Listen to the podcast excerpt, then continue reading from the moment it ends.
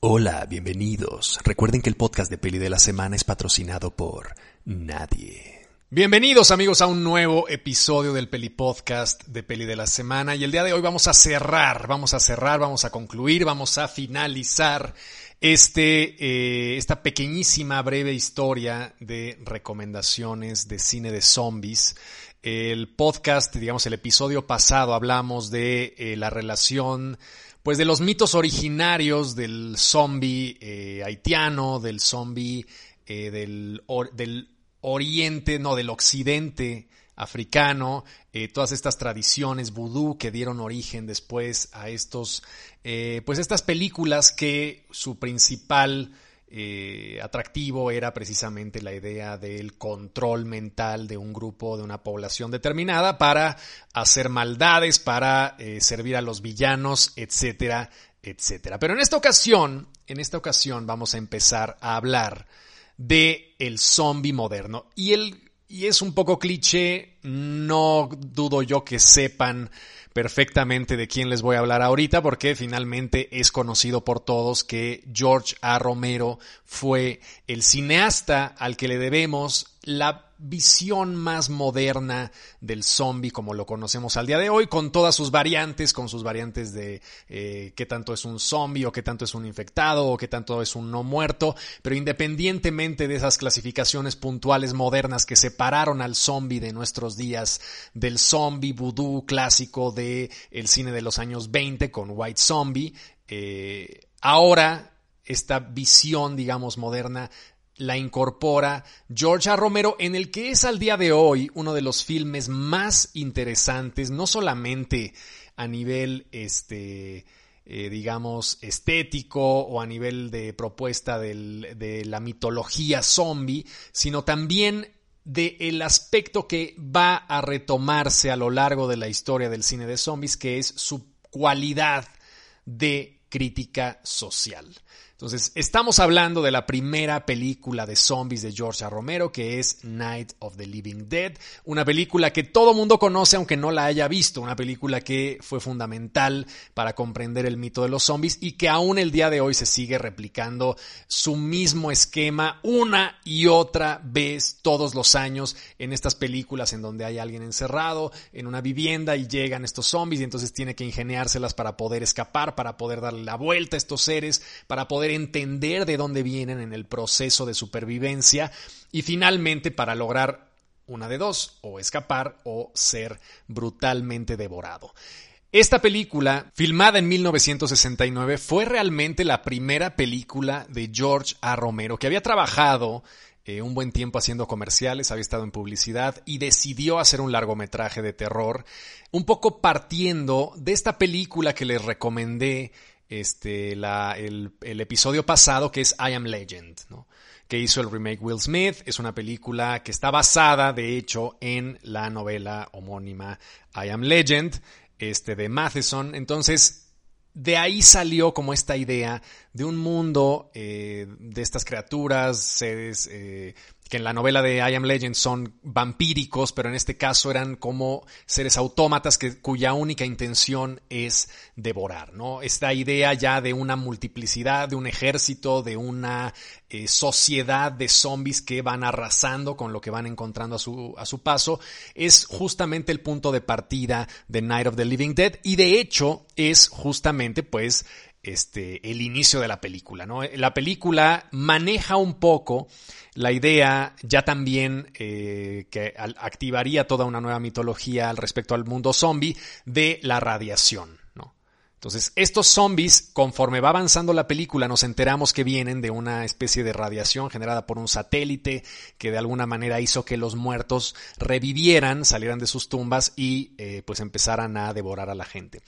Eh, no hay una referencia en eh, Night of the Living Dead. De hecho, les voy a decir qué película es la que introduce por primera vez este concepto, pero no hay ninguna referencia en The Night of the Living Dead a que los zombies vivan de comer cerebros humanos, simplemente son entidades ultraviolentas, muy caníbales, que se desplazan lentamente y van eh, devorando a todos los que se les ponen enfrente, ¿no? asesinándolos de formas ultraviolentas. Entonces, La historia, que de hecho empieza en el punto cero de la película, la película arranca, es una película en blanco y negro, arranca, este, y ya de inmediato a los dos minutos ya hay un personaje persiguiendo a una chica y eventualmente un cúmulo de personajes se refugian en una casa en Estados Unidos, en el sur de Estados Unidos. Ahora, lo interesante de esta película, muchísimas cosas son interesantes de esta película, pero una parte que es al mismo tiempo eh, como medio azarosa, porque no fue una cosa intencional de George. Romero, eh, fue meter a un protagonista afroamericano. Es la primera película de acción, entre comillas, que utiliza a un protagonista afroamericano dentro del metraje. Este, George Romero llegó a este, este personaje, digamos, eh, de formas un poco azarosas. No tenía pensado que la película fuera protagonizada por un actor afroamericano, pero Dwayne Jones, que es el que, el que hace el papel protagónico de Night of the Living Dead, representó un parteaguas dentro del cine afroamericano el Black Exploitation, que fue este movimiento que vino en los 70 con Shaft, este, con Foxy Brown, en donde Hollywood se dio cuenta que había un nicho eh, no explotado de una cultura afroamericana que quería verse representada en la gran pantalla y que no, había, no se había visto representada en la gran pantalla hasta los años 70 y que de hecho se empezó a ver representada con películas de explotación y de bajo presupuesto, pues tuvo sus orígenes realmente en Night of the Living Dead, donde el protagonista y el único personaje realmente sensato de la película es un personaje afroamericano interpretado por Dwayne Jones. Los blancos de la película suelen ser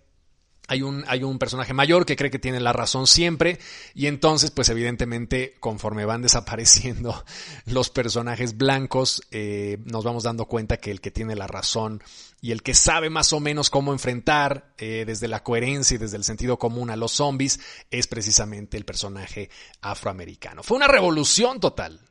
Fue, fue una auténtica revolución esta película que costó 115 mil dólares una película de 115 mil dólares, que en sus primeras semanas recaudó 15 millones de dólares en taquilla local y 18 millones de dólares en taquilla internacional. O sea, fue una auténtica locura. Una auténtica locura, una de las películas más redituables, porque claro, si uno hace la división entre lo que costó la película y lo que ganó, fue durante mucho tiempo una de las películas más redituables de la historia del cine estadounidense. ¿no? Y fue la primera película de George. Romero.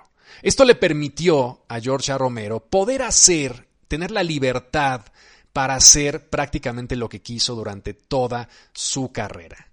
A lo largo de toda su carrera, que está plagada de películas de muchísimos tipos, no es un cineasta exclusivamente dedicado este, al, cine de, zombies, ni mucho menos. Este, tiene The Crazies, tiene Amusement Park, que es una película que acaba de salir ahora, que la redescubrieron. Tiene una película de vampiros que se llama Martin, que es interesantísima.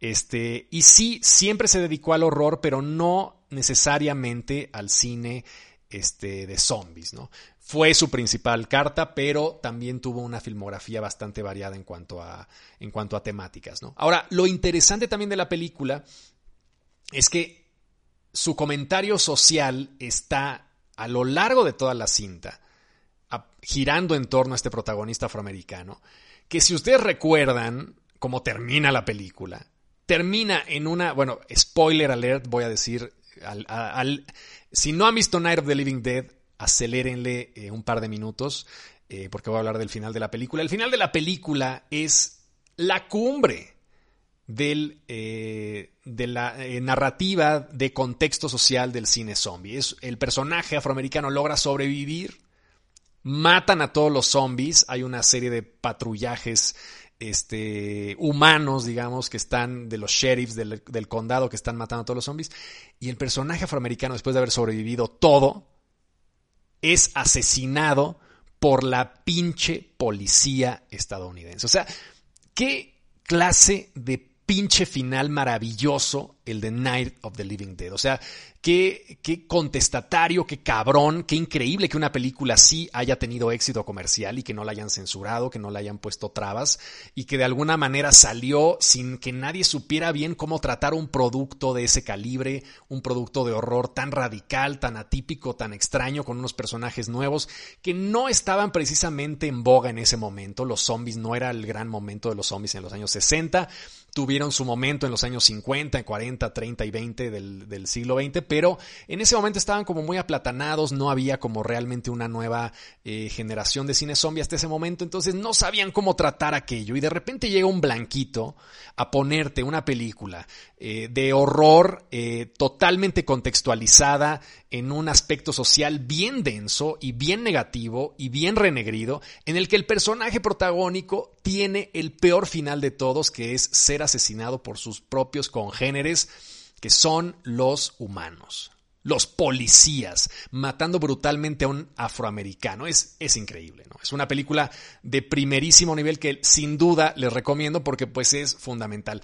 Y mucha gente habla de ella, pero poca gente la ha visto últimamente, ¿no? Es una película que tristemente siento yo que se ha quedado atrás, eh, sobre todo porque ya estamos siendo bombardeados por un cine zombie eh, que que privilegia el ritmo, que privilegia la acción, que privilegia una narrativa muy este, eh, dinámica, muy activa, lo que vimos ahorita la película de Zack Snyder, esta de zombies en Las Vegas, que bueno, eh, me entretuvo y me divirtió y tal, pero pues ya no es precisamente ese dispositivo eh, de contestatario con una propuesta social, con una propuesta más allá de la mera acción por acción y de meter un pinche tigre en 3D que es zombie y las, las chichonas de, de Las Vegas convertidas en zombies. O sea, realmente sí siento yo que el cine zombie actualmente no está precisamente en su mejor momento, a pesar de que sigue siendo un gran eh, llenador de cines y, y, reditúa en taquilla y todo, ¿no? Pero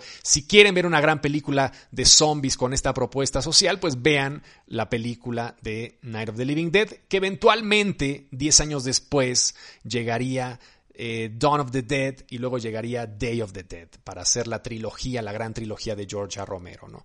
La más famosa probablemente sea Dawn of the Dead, que es una película que tiene como mucho más eh, interiorizado ya un discurso social en contra del capitalismo. Es una historia de unos tipos que se quedan varados en lugar de en la casita sureña de Night of the Living Dead, se quedan varados en un mall y entonces toda la película es una gran crítica social en torno al consumismo, al capitalismo, aderezada evidentemente con un chingo de sangre, acción y vísceras y, zombies comiendo gente, etcétera, etcétera, etcétera. Entonces, Vean la trilogía de George. Romero, pero si solo pueden ver una, a mí me gusta incluso más Night of the Living Dead que Dawn of the Dead, en cuestión de ritmo, en cuestión de contexto, en cuestión de todo. Y es una película que no solamente fue importante para el cine de zombies, sino además involuntariamente para el cine afroamericano. Diez años después de que se estrenó Night of the Living Dead, salió en 1978 Dawn of the Dead de George. Romero. Ahora, en Italia, en Italia un productor vio el éxito de Dawn of the Dead y dijo, cabrones, tenemos que hacer una película italiana de zombies. Y entonces dijeron, bueno, vamos a hacer la secuela de Dawn of the Dead, con dos cojones, porque en Italia se había estrenado Dawn of the Dead con el nombre de Zombie, tal cual. Le pusieron Zombie. La versión italiana de Dawn of the Dead la reeditó un poquito este, de hecho, Darío Argento participó en la reedición junto con George Romero. Le pusieron un soundtrack de Goblin, de hecho, que fueron los que hicieron el soundtrack este, de, de Suspiria. Y eh, la sacaron. Y entonces tuvo un chingo de éxito, Dawn of the Dead, con esta como reedición y todo este rollo. Ahora, el productor italiano que vio la película dijo, cabrones, estamos aquí perdiendo el tiempo, vamos a hacer dinero con una película de zombies italiana, pero que ocurre en Estados Unidos, un delirio total. Y entonces buscaron directores y encontraron a un fulano rarísimo que se llamaba Lucio Fulci, que era un director que te podía dirigir tanto sexicomedia como western, como terror, hacía de todo el cabrón. Y entonces le dijeron, oye, las leyes italianas nos permiten hacer una secuela a la película que nos dé la gana. Tú puedes marketear cualquier película, puedes hacer Naranja Mecánica 2 y tú puedes decir que es la secuela de Naranja Mecánica y no hay una ley de copyright en Italia que te impida hacer eso. Entonces nosotros vamos a hacer Zombie 2. Y así salió. Hicieron un guion en torno a que no tenía nada que ver con Dawn of the Dead, ni con la mitología, ni siquiera de la radiactividad. Era una película, de hecho, es una película que la pueden ver y de hecho por eso estamos hablando de ella, porque se la recomiendo un chingo. Es una película de las, de las pocas películas de segunda mitad del siglo XX que rescata la idea de los zombies asociados a la cultura vudú africana haitiana.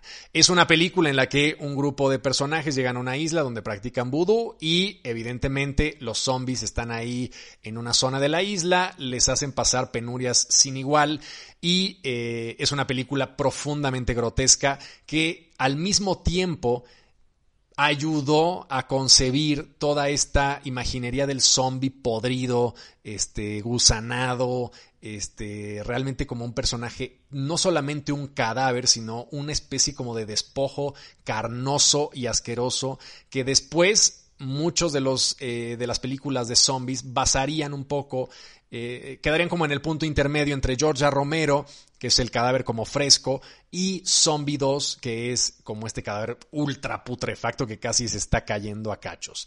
Es una película increíble que además le dio a conocer al mundo a Lucio Fulci, eh, que haría, al igual que Georgia Romero, una trilogía de zombies que también es una maldita gozada. La primera película de la trilogía, irónicamente, es Zombie 2.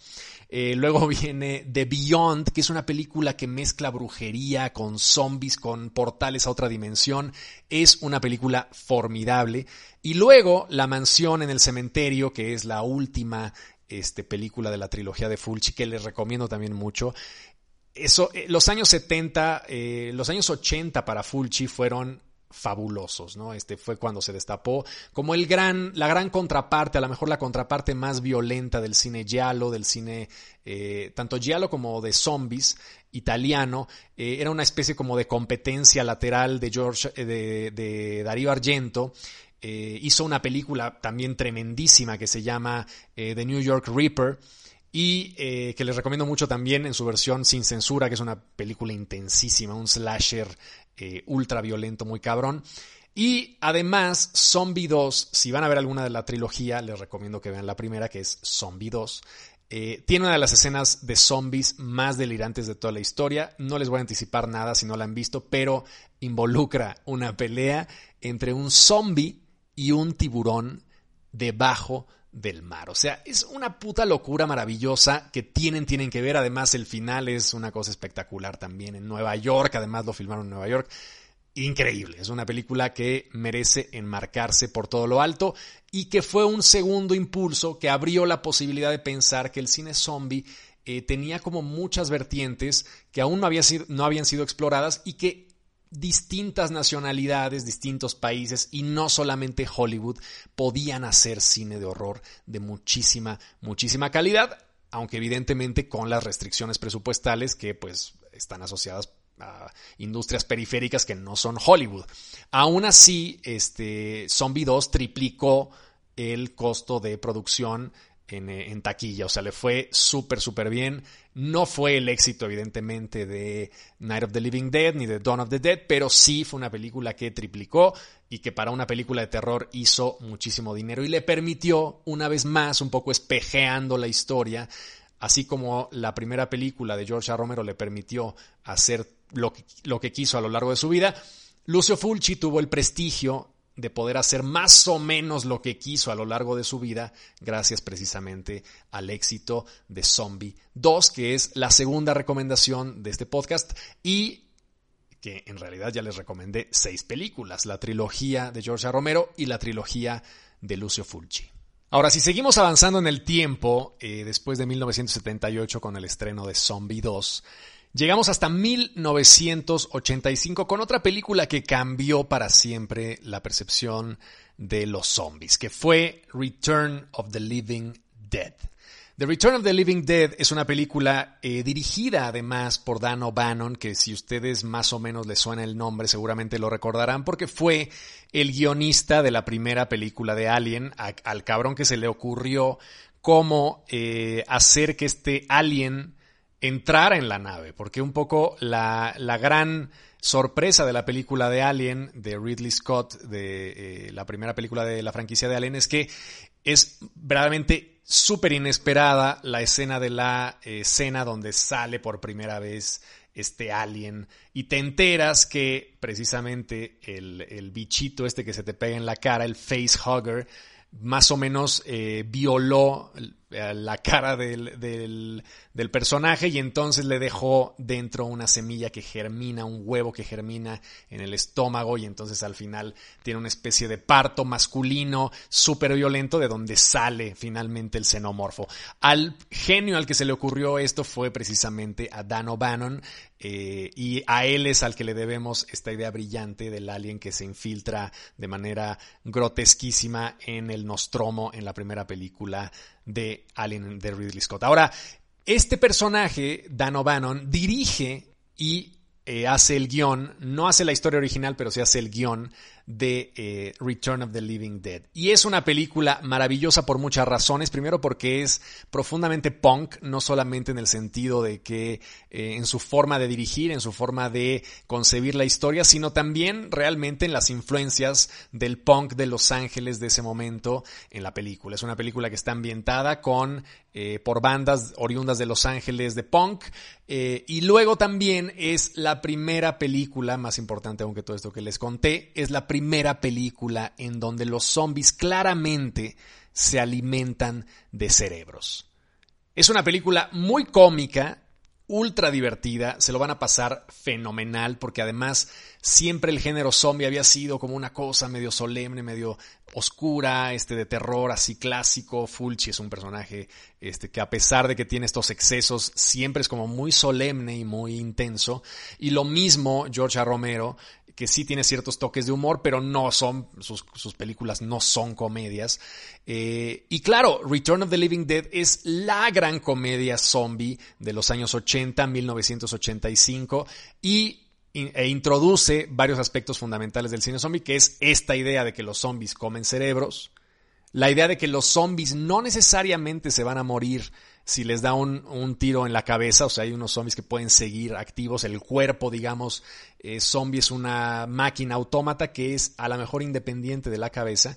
Y luego, más importante aún, es la primera película que pone a los zombies como eh, personajes que pueden correr, que son ágiles, que no son estas criaturas este, que van lentas, que van casi arrastrándose o que uno puede escapar siendo humano este, si tiene cierta pericia y si no lo sorprenden los zombies, un poco el juego de ajedrez de supervivencia de zombies en las películas de Romero y Fulci, es un juego de lentitud y de estrategia en donde uno dice, bueno, hay, hay 50 zombies rodeando la casa, son muy lentos, entonces yo me voy moviendo más o menos a espacios donde sé que no van a estar estos, estos personajes. Y los puedo detectar a lo lejos y los puedo matar con headshots y así. En la película de The Return of the Living Dead no es, no es así porque los zombies son seres humanos con la misma agilidad de los seres humanos y sorprenden pues porque salen corriendo en chinga y te meten un pinche susto. Es una película que se la van a pasar fenomenal, además una película que tiene toques eh, sexuales y sexys muy interesantes también, muy contestatarios, eh, muy ridículos y muy chistosos. Es una de las grandes, grandes, grandes películas de zombies de la historia. Y ya que estamos hablando de comedia, unos años después, en 1992, el grandísimo Peter Jackson, que por desgracia todo el mundo lo conoce solamente por la trilogía del Señor de los Anillos y por las pendejadas que siguió haciendo con, con la mitología de Tolkien, que cosa que me da siempre mucha pena, pues porque yo era muy fan de su cine previo, es... Eh, se, organizó, bueno, era un tipo que hacía eh, películas de pésimo gusto, muy gore, muy violentas, eh, muy tacky, muy sexualmente explosivas. Eh, eran unas películas realmente inclasificables de cine de explotación. Y había hecho Bad Taste y luego había hecho una cosa rarísima llamada Meet the Feebles, Y luego le ofrecieron subirle un poco al presupuesto, con 3 milloncitos, para hacer una película verdaderamente gloriosa que se llama Brain Dead. Brain Dead. Hay de dos sopas, eh, la pueden encontrar como Brain Dead o la pueden encontrar como Dead Alive. Hubo ahí una serie de, cuestiones con el nombre que, que, obligaron a cambiar el nombre, pero cualquiera de las dos, Brain Dead o Dead Alive, es la misma película y es una de las comedias más demenciales, más hilarantes y más extremas que yo he visto en mi vida eh, respecto al mundo del horror. Una comedia de terror repleta de tripas, repleta de gore, que básicamente lo que sigue es un poco la historia de una señora que la muerde un, es una especie de híbrido entre rata y mono y entonces le pasa un virus que la convierte en zombie y al mismo tiempo ella va como infectando a los, este, a los habitantes de una pequeña aldea en Nueva Zelanda, una pequeña, un pequeño pueblo ¿no? neozelandés.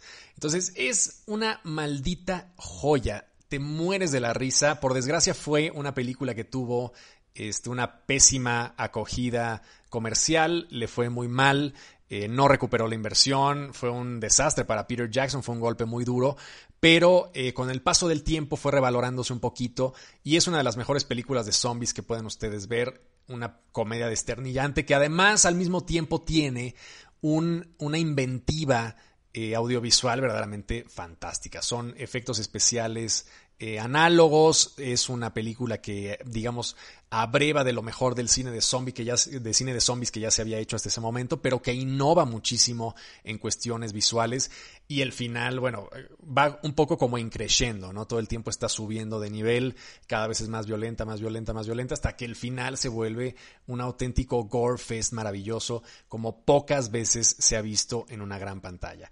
Es un poco una pena porque Peter Jackson ahora es un señor solemne que pues ya está toda, todo el tiempo tratando de hacer estas películas este, del universo de Tolkien que me frustra muchísimo, a pesar de que es un gran documentalista y ha hecho estas películas también sobre la Segunda Guerra Mundial, como este eh, They Will Not Grow Old, que es un grandísimo documental donde colorea un poquito este... Eh, eh, el pietaje que se filmó de la Primera Guerra Mundial, pero ya no ha vuelto a hacer estas películas gore que tanto me fascinaban. Vean por favor también Bad Taste, que es una película de alienígenas pésima, digamos, en, su, en, cuanto a que está hecha con tres pesos, pero divertidísima que pues eh, nunca volvió Peter Jackson a llegar a estos niveles de comedia y de grotesquidad absoluta. Pero bueno, pues tenemos Brain Dead ahí, búsquenla, encuéntrenla. Era una de las películas que yo siempre iba a buscar al Chopo, que era un mercado que había en la Ciudad de México, eh, donde todos los sábados se ponía un mercadillo. Y en esa época pues no había internet en el sentido de que pudiera uno bajar una película de internet. Eh, bajar una canción ya te tomaba siglos. Entonces yo iba ahí y buscaba los VHS y esta película, Brain Dead, fue uno de los eh, VHS más preciados que yo conseguí en ese momento. Es importante hacer notar también que todas estas películas tuvieron grandes, eh, incluso las que mejor fueron recibidas, siempre hubo una seria oposición a que películas muy extremas se estrenaran en cines y que la gente las viera. Hubo una eh, un movimiento, sobre todo en Gran Bretaña, en Inglaterra, en el Reino Unido, de una cosa que se llamaron los videonastis. Y de hecho, eh, la película Zombie 2, de la que hablamos hace un poquito, este, hace unos momentos, Zombie 2 fue uno de los primeros videonastis en entrar en la lista. Videonasti, nasty es como sucio, como, como mal portado.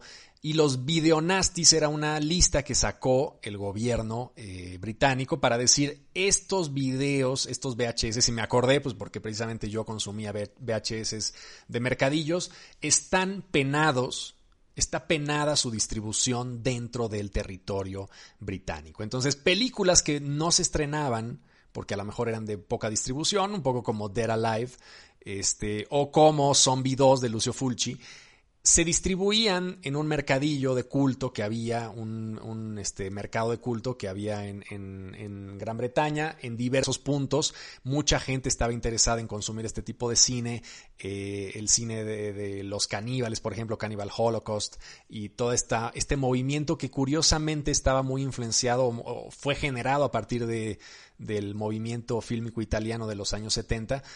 Eran películas muy extremas, entonces se distribuían no en los cines, sino a través de los VHS. Y entonces el gobierno británico decidió que eso era un atentado contra la moral eh, británica y contra las mentes jóvenes de, eh, de Gran Bretaña y del Reino Unido y que había que protegerlas y entonces salió esta lista y estaba penado realmente, había redadas y toda la cosa para eh, quemar estos, estos cassettes y al mismo tiempo para meter a la cárcel a cualquiera que quisiera distribuir estas películas que estaban prohibidas. Y claro, Zombie 2, en este afán muy extremo de Lucio Fulci, con estas escenas que siempre dentro de su filmografía van a encontrar eh, reiteradamente escenas muy extremas, como por ejemplo atentados punzocortantes contra ojos a diestra y siniestra, que son muy impactantes, que es como la firma de Fulci este, pues claro, generaron que estas películas fueran de las primeras que se prohibieron en el Reino Unido.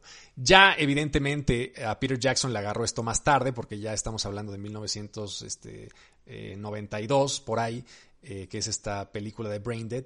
Pero eh, evidentemente también le costó mucho trabajo estrenar en, en Gran Bretaña porque pues estaba muy controlada la violencia todavía en los noventas en ese país. Entonces véanla, búsquenla, seguramente la van a encontrar por ahí, a lo mejor incluso está en YouTube, eh, porque siempre hay gente que sube cosas que luego a nadie le interesan, estas películas, pues que ya, su, su, eh, su vida útil, por decirlo de alguna manera, su vida monetaria, pues ya caducó, ya nadie está cobrando por ver Dead Alive, entonces a lo mejor está disponible en estas eh, plataformas como YouTube, ¿no? Que alguien la sube y nadie se da cuenta y nadie la baja y nadie reclama y entonces están ahí viviendo eternamente. Pero véanla porque es una película divertidísima. Y finalmente la última recomendación es probablemente la película que todos han visto ya, pero es una película que hay que mencionar porque sí fue muy importante eh, para la construcción ya definitiva de lo que conocemos como zombies, este, que, es, que es 28 Days Later de Danny Boyle, es una película además escrita por Alex Garland. Si no saben quién es Alex Garland, es el director de esta joya llamada Ex Máquina y un tipo que se había dedicado a guionizar eh, durante un buen rato. Hizo Never Let Me Go, el guion de Never Let Me Go, que está basado en una novela, creo que de Murakami. Este, y luego, este, pero antes de eso, su gran salto a la fama fue con 28 Days Later, que fue un guion que hizo él muy joven. Y es una de las es la película que introduce el eh, el origen, digamos, a partir de una infección. ¿no? Si ustedes recuerdan, son una serie de científicos que están investigando un virus este, asociado a la rabia y entonces se escapa un chango del virus asociado a la rabia, eh, muerde a, a unos activistas ambientalistas que quieren rescatar a estos changos y entonces a partir de ahí se extiende el virus a lo largo de todo Londres, ¿no? Y tiene una serie de secuencias que todos recordamos, pues porque son muy impactantes, de Londres completamente vacío, ¿no? La, la, anécdota es que hay un hombre que está en el hospital, lo van a operar y entonces este, eh, está en estado de coma, lo van a operar y, viene todo este proceso de infección, de, ataques zombies, etcétera, y luego el hombre despierta y la ciudad está completamente devastada. Hay algunos focos de infección, este, hay, no, más bien hay, hay algunos focos humanos dentro de la, este, de Londres, hay pequeñísimos departamentos habitados por un padre y su hija y hay una serie como de historias paralelas y periféricas que nos van presentando personajes que van un poco eh, a buscar el último gran reducto eh, de humano que hay cerca de Londres, que es un, creo que está en Manchester, que es un reducto militar entonces viene también toda esta reflexión social respecto del poder militar, respecto de la, eh, la responsabilidad social de las Fuerzas Armadas y luego su, su, corruptibilidad y luego la forma en la que el poder corrompe a los otros. Y luego una idea muy este, demencial de este general que quería repoblar la tierra este, como una especie de jardín del Edén rodeado de zombies y entonces trata de violentar a las mujeres. En fin, es una trama muy compleja, muy bonita, muy padre, muy intensa, incluso eh, con, eh, jugando con esta noción de que el ser humano para poder sobrevivir tiene que convertirse en un animal también y, en, y casi en un animal tan bestial como los infectados. Si se acuerdan ustedes, Cillian Murphy, que es el protagonista de la película, al final incluso tiene un, tiene un proceso de furia tan terrible este, que hace una atrocidad. Si no la han visto, no les cuento cuál. Este, pero la mujer, su pareja, digamos, o su novia, hay un momento en el que duda siquiera si Cillian Murphy sigue siendo humano o ya de hecho es un zombie infectado, ¿no? Porque tiene tal cantidad de animalidad dentro de él después de hacer una serie de cosas para sobrevivir que la mujer duda, ¿no? Entonces es un gran guion de Alex Garland, es una grandísima película de Danny Boyle que cada vez está más venido a menos, pero eh, sin lugar a dudas es como el último gran parteaguas del cine zombie y fíjense nada más, es de 2002.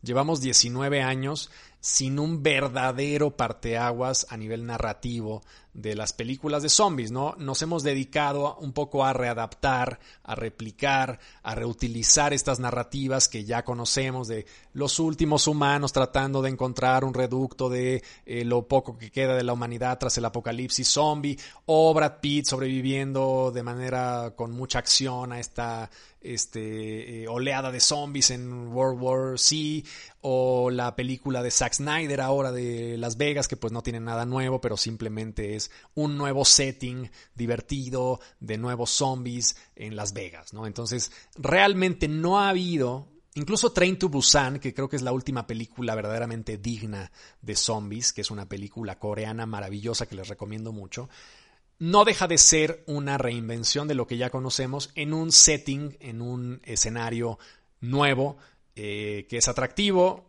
y que es dinámico y con personajes nuevos, pero que no tiene un cambio, que no modifica la mitología este, inicial del zombie, ni su origen, ni nada. Entonces, o son infectados, o son seres de vudú, o son seres que han sido transformados en zombies por radioactividad, y párale de contar porque no hay ya una variación mucho más este, innovadora en los últimos años. Entonces, seguramente llegará alguna nueva eh, noción porque finalmente son personajes bien atractivos, son personajes muy padres, de hecho, con un juego que todavía hay algunas películas que se han medio animado a entrar ahí. De hecho, la última película de la trilogía de George. Romero, que es Day of the Dead, ya juega un poco con la idea de que los zombies no necesariamente son personajes carentes de, eh, de humanidad o de intelecto, ¿no? Hay un zombie que aprende a hablar, ¿no? Y que de alguna manera consigue recuperar el, el, idioma, ¿no? El lenguaje, la cualidad humana del lenguaje. Entonces, y, de hecho un poco Zack Snyder trata de meterse en eso en su última película, a lo mejor no de la manera más afortunada, pero sí tienen estos zombies ya una serie de conciencias, este, ya actúan no solamente por el impulso de seguir adelante como lemmings, eh, matando y matando y matando, sino que ya hay algunos que son medio humanos y entonces hay una cruza y de hecho una estaba embarazada. Es medio interesante esa parte de la última película de Zack Snyder, pero sigue sin haber un último parteaguas. Entonces, estas cinco películas, que son dos trilogías y tres películas que les recomendé el día de hoy junto con las periféricas de las que también hablé, véanlas porque son el core, las películas base que han formado y forjado al cine de zombie, de zombies modernos de la segunda mitad del siglo XX y lo poco que llevamos de este siglo XXI. Bueno, poco ya 21 años, o sea, ya llevamos un chingo, ¿no?